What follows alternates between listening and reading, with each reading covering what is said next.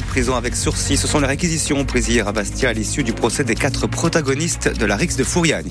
Air Course France en pole position pour l'attribution de la DSP aérienne vers Paris. C'est sans surprise ce que détaille un projet de rapport de l'exécutif. L'urbanisme, l'environnement, leur intrication, leur contentieux, on en parle sur RCFM avec deux exemples opposés géographiquement au moins. Porto Vecchio qui n'a pas de PLU, Villanova qui en est doté depuis 2006. Nous ferons aussi un point juridique avec Thierry Vanulbus, le président du tribunal administratif de Bastia, invité de la rédaction. La Chambre des territoires hier à Bastia en éternelle recherche de pouvoir et de compétences. Elle a eu droit à une formation sur les fonds européens. La politique, c'est aussi Binti Minoudi sur RCFM. Patrick Winchiger, vous recevez aujourd'hui Léo Batteste. Léo Batteste est acteur de la vie publique insulaire depuis une cinquantaine d'années, ex-cadre du FLNC, homme politique, chef d'entreprise, passionné d'échecs et cofondateur du collectif Machiano. Léo Batteste est aussi écrivain et c'est à ce titre que nous le recevons pour son dernier ouvrage, Machiano. Il nous livrera son diagnostic et ses solutions pour combattre euh, l'emprise mafieuse. Léo Batteste reviendra également sans complaisance sur son passé de clandestin qu'il dit aujourd'hui regretter la clandestinité qui dit-il également a contribué à faire le lit de la mafia. C'est passionnant, plein de révélations c'est à partir de 12h30. Merci beaucoup Patrick. Rendez-vous donc à midi et demi. Avant cela, immersion au restaurant du stand Corse Wine Paris. Vous aurez l'eau à la bouche. Et puis Marie nous nous entraîne au cœur du répertoire napolitain avec Orlando Furioso.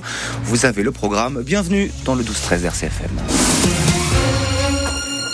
L'affaire de la Rix qui s'était déroulée sur un parking à Fouriani en janvier dernier. On attend le délibéré pour le 26 février prochain. L'affaire et ses quatre protagonistes étaient jugés hier devant le tribunal correctionnel de Bastia.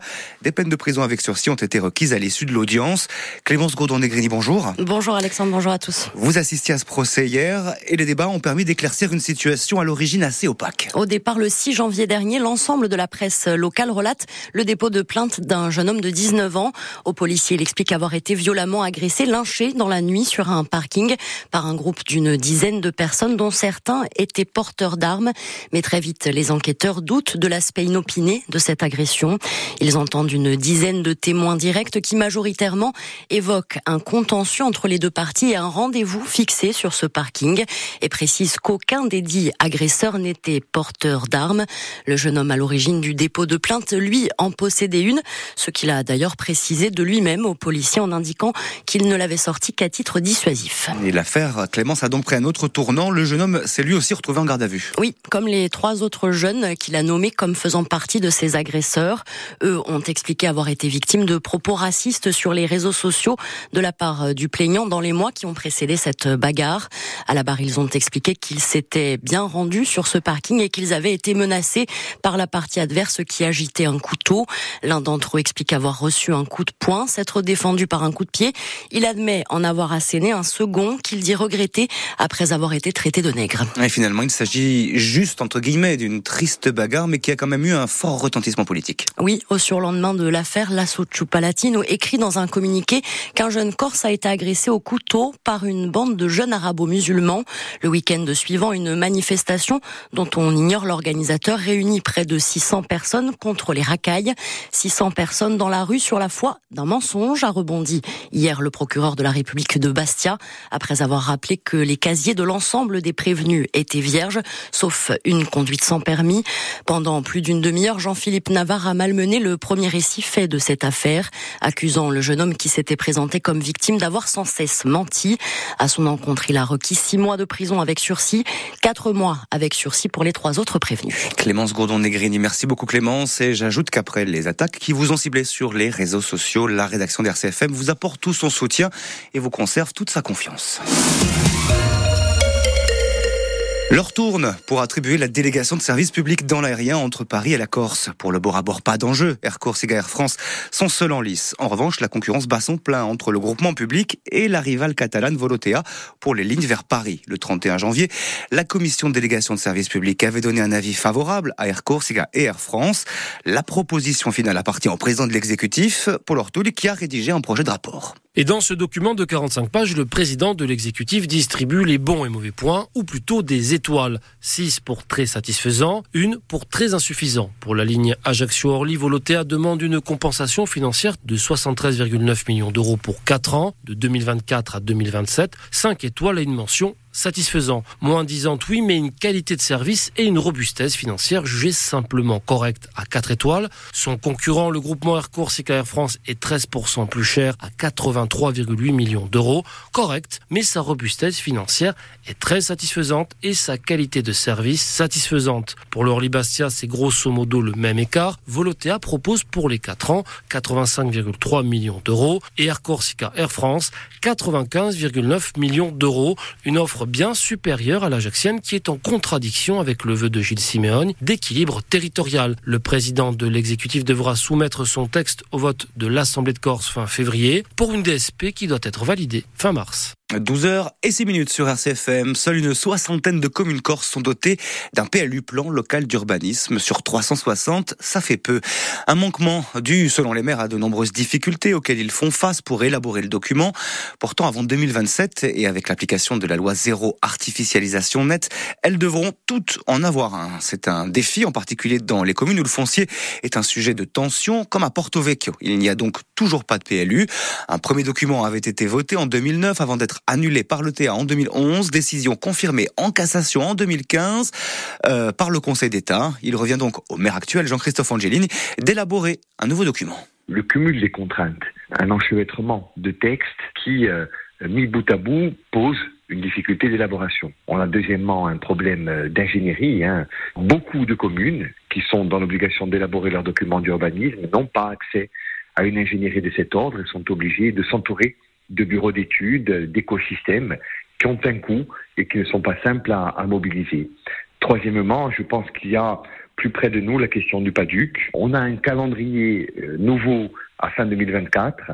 Ça peut représenter un risque électoral, bien sûr. Il y a des gens qui, à tort ou à raison, euh, peuvent ne pas comprendre le sort qui leur est fait et, euh, selon l'endroit où passe le trait, pour le dire un peu vulgairement, eh bien, reprochent à l'élu au conseil de ne pas avoir posé les bons choix. Mais en même temps, si l'on vit avec ce type de risque euh, en permanence à l'esprit, on n'avance jamais. Autre exemple, à l'opposé, au moins géographiquement, Villanova, près d'Ajaccio, a adopté un PLU il y a presque 20 ans, en 2006, et fait rare d'ailleurs pour une commune de moins de 500 habitants. L'ancien maire nationaliste Doumé qui avait choisi de classer en zone naturelle ou agricole de très nombreux espaces, seuls les terrains qui entouraient le village et les hameaux étaient classés constructibles. Une volonté politique, selon lui, qui n'a pas forcément occasionné de tension. Il faut dire d'abord dans son programme que l'on va en faire un et donner les grands principes pour que les gens puissent voter en toute connaissance de cause. nous avons annoncé qu'on ferait un PLU dans le programme et que le grand principe finalement c'était une constructibilité raisonnable autour du village et des hameaux et en dehors du village et des hameaux aucune constructibilité possible. C'est un peu la course à l'or noir, c'est-à-dire que chaque habitant qui a un petit morceau de terrain, beaucoup euh, rêvent euh, qu'il soit constructible, avec le corollaire, rêvent de le vendre, ce qui freine en particulier le développement agricole. Euh, heureusement qu'il y a eu le PADUC avec les espaces agricoles protégés, stratégiques, parce que sinon il y aurait actuellement beaucoup, beaucoup plus de ventes. Et l'on voit d'ailleurs, on a vu et on voit encore beaucoup de maires qui, sous la pression de la population, combattent en partie le PADUC. Enchevêtrement de lois et de règlements, absence, on vient de le voir, du document d'urbanisme, pression foncière en Corse.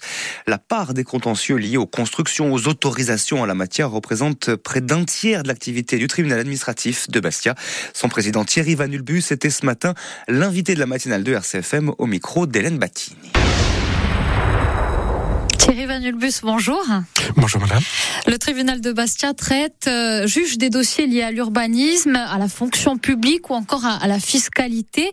Euh, mais incontestablement, on vient de le dire, ce sont les, les premiers qui occupent le plus votre tribunal. Effectivement, l'urbanisme représente environ le tiers de l'activité du tribunal, 30% des entrées en 2023, 36% des sorties en 2023 et 24% du stock des, des affaires à juger. Euh, le tribunal administratif de Bastia, euh, c'est sa particularité, sa marque de fabrique euh, d'avoir une telle importance effectivement en matière d'urbanisme. Mais est-ce que c'est une tendance propre à la Corse? C'est une tendance, je pense, propre à la Corse. Euh, en moyenne nationale, si vous voulez, les dossiers d'urbanisme représentent 6% de l'activité des, des, autres, enfin, la moyenne métropole. Euh, alors ça tient aussi au fait, faut pas se le cacher, c'est que certains contentieux sont sous-représentés en Corse. Par exemple, le contentieux des étrangers qui peut atteindre 40 à 50% des, du volume d'activité sur le continent mhm. ne représente que moins de 10% ici. Euh, mais enfin, l'urbanisme, effectivement, est notre grande, notre grande matière. Est-ce qu'il s'explique euh, par les, les facteurs qu'on a évoqués, l'accumulation des normes euh, de la loi montagne, de la loi littorale, des plans locaux d'urbanisme, du PADUC qui est venu se rajouter, sans compter que la, la loi ZAN n'arrangera pas les choses? Oui. Euh, alors effectivement, il y a, il y a tout d'abord une pression foncière très forte en Corse, surtout en Corse du Sud, euh, avec beaucoup de projets de construction de maisons, villas, avec garage, piscine. Euh, chacun veut sa maison et son jardin euh, à la montagne ou près de la mer. Euh, donc, ce qui entraîne bien sûr beaucoup de délivrance des permis de construire et beaucoup de contentieux en face. Euh... Environ 4000 permis délivrés euh, par an. Pour, pour combien de, de contentieux en la matière? Alors, euh, en, en, contentieux, nous avons environ 300 euh, autorisations d'urbanisme contestées par an, plus de, enfin, donc presque la moitié attaquée par les préfets. C'est votre principal client, le, la préfecture? Voilà, tout à fait. Les préfets sont notre principal client, euh, notre principal client, pardon, et euh, le préfet de la Corse du Sud trois fois sur quatre et préfet de la Haute-Corse une fois sur euh, une fois sur quatre. Il y a un déséquilibre donc entre les, les deux départements? Il y a un net déséquilibre. Qui tient, je suppose, effectivement au fait que la, pression foncière des, des, constructions des permis sont délivrées en Corse du Sud. Oui.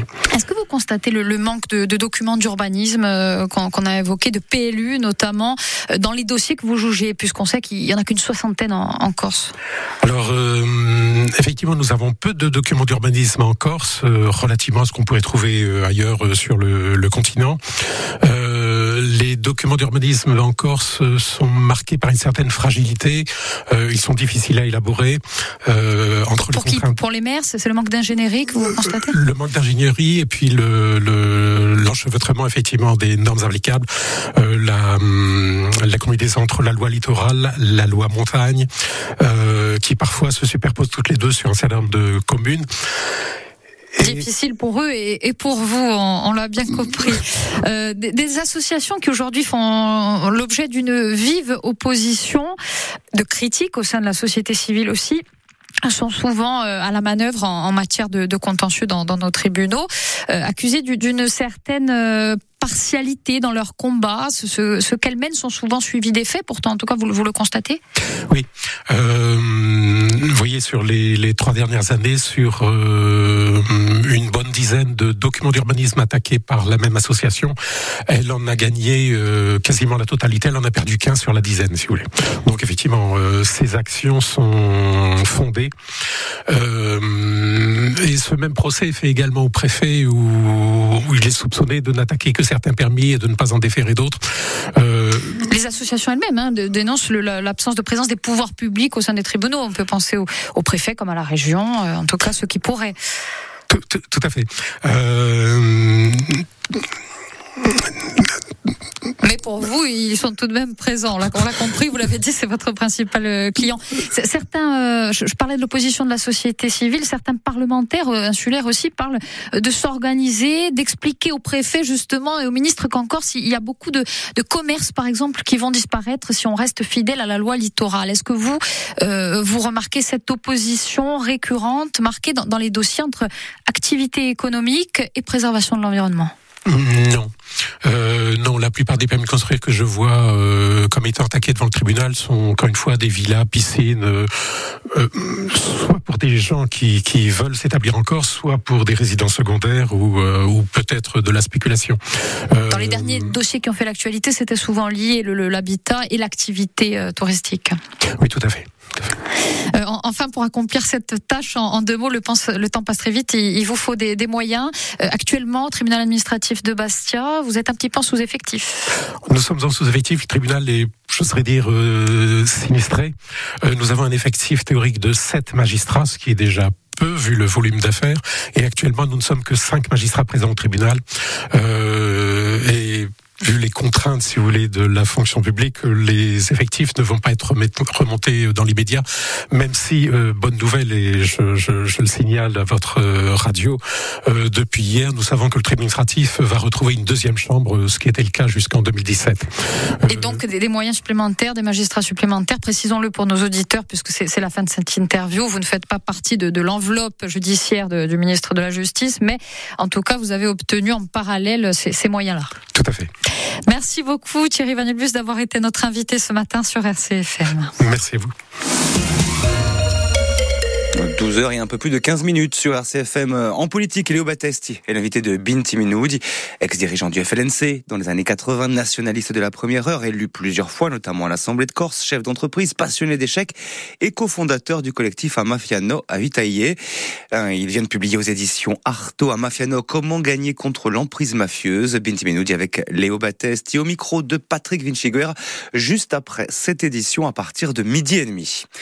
La Chambre des territoires avec de réels pouvoirs. Le débat est éternel au sein de l'institution. Elle était réunie hier à Bastia en session.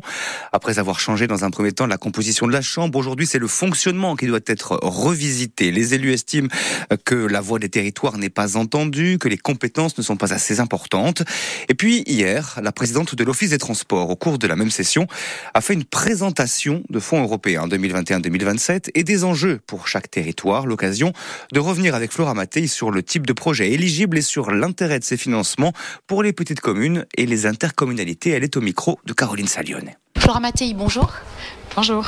Alors une présentation devant la Chambre des territoires euh, des rapports européens et des enjeux pour les territoires sur la période 2021-2027.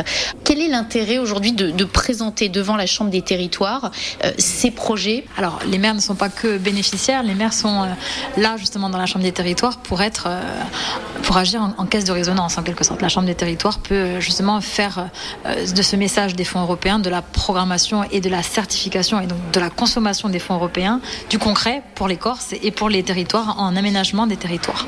Dans quel domaine interviennent ces fonds principalement? Alors, les domaines de prédilection sont des domaines qui ont été, euh, je dirais, définis par euh, une concertation élargie par la collectivité de Corse pour pouvoir voir quels sont les axes stratégiques pour la Corse de demain. La politique de cohésion, elle est construite en plusieurs axes stratégiques le développement économique, le social, l'inclusion, la mobilité, euh, l'énergie, bien entendu, le tourisme durable. Ça fait partie vraiment des différentes axes stratégique de la collectivité de Corse pour le déploiement des fonds européens dans ces politiques publiques. Est-ce qu'on peut dire qu'aujourd'hui, euh, suivant les projets, ça serait très difficile de se passer de ces fonds? Ben, C'est-à-dire que ça correspond à 275 millions d'euros sur la prochaine programmation. C'est une recette complémentaire qu'il faut aller chercher, au contraire, qu'il faut consommer et qu'il faut bien distribuer en équité euh, de, pour tous les territoires. On entendait un maire dire les projets européens ne sont pas faits pour les petites communes.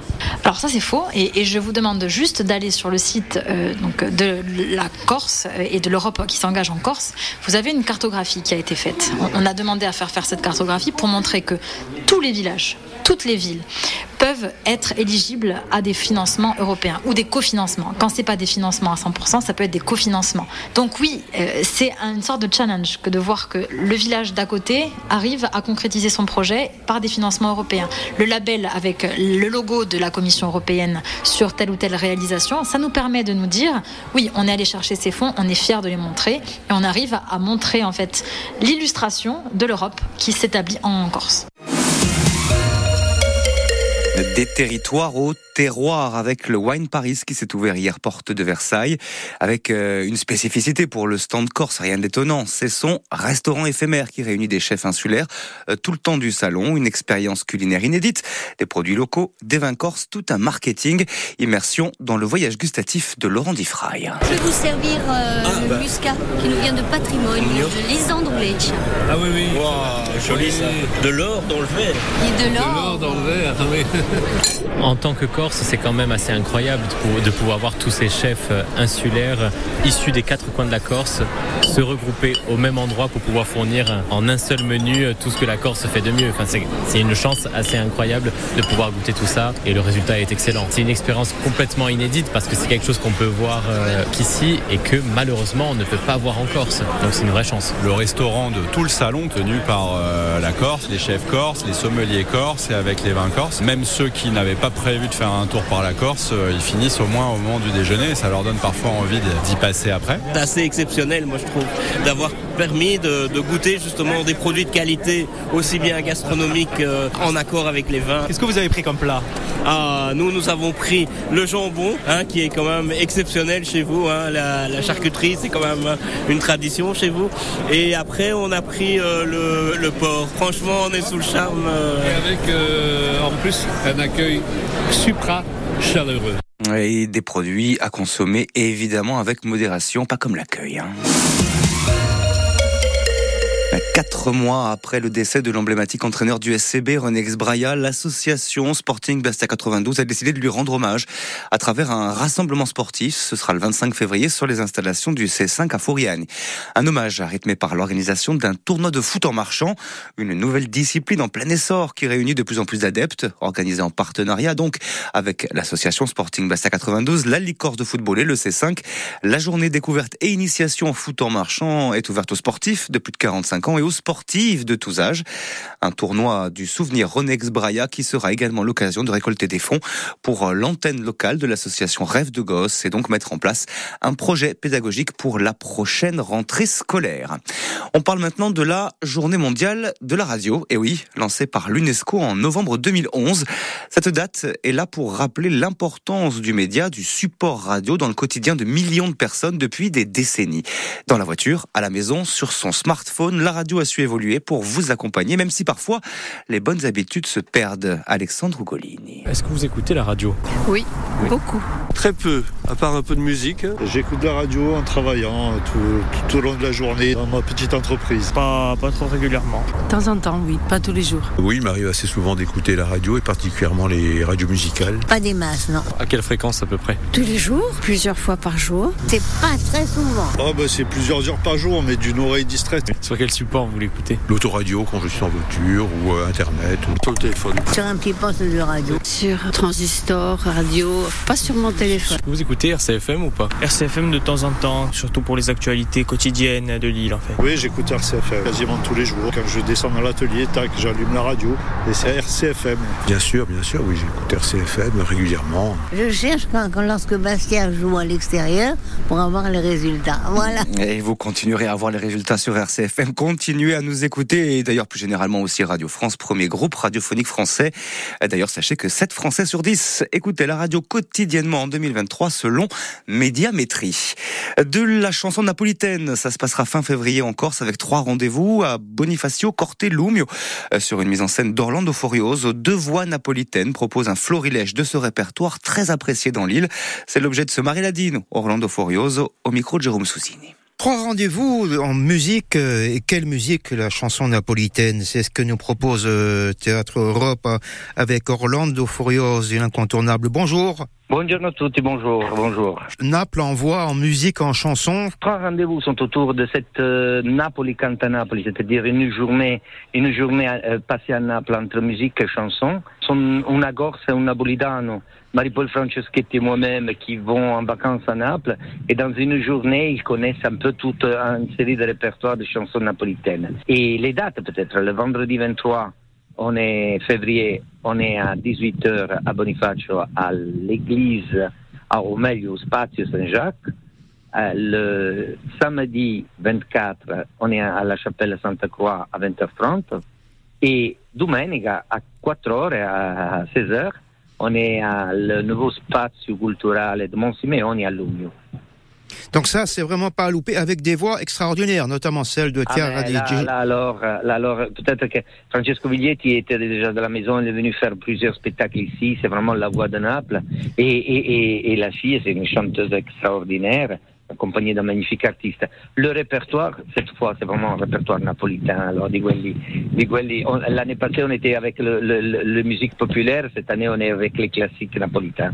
Da Coringrado Sole Mio, da, da Torna Sorriento a, a, a, Santa Lucia Lontana, toutes les meilleures chansons à Marusella, à Tuo Fallo Americano.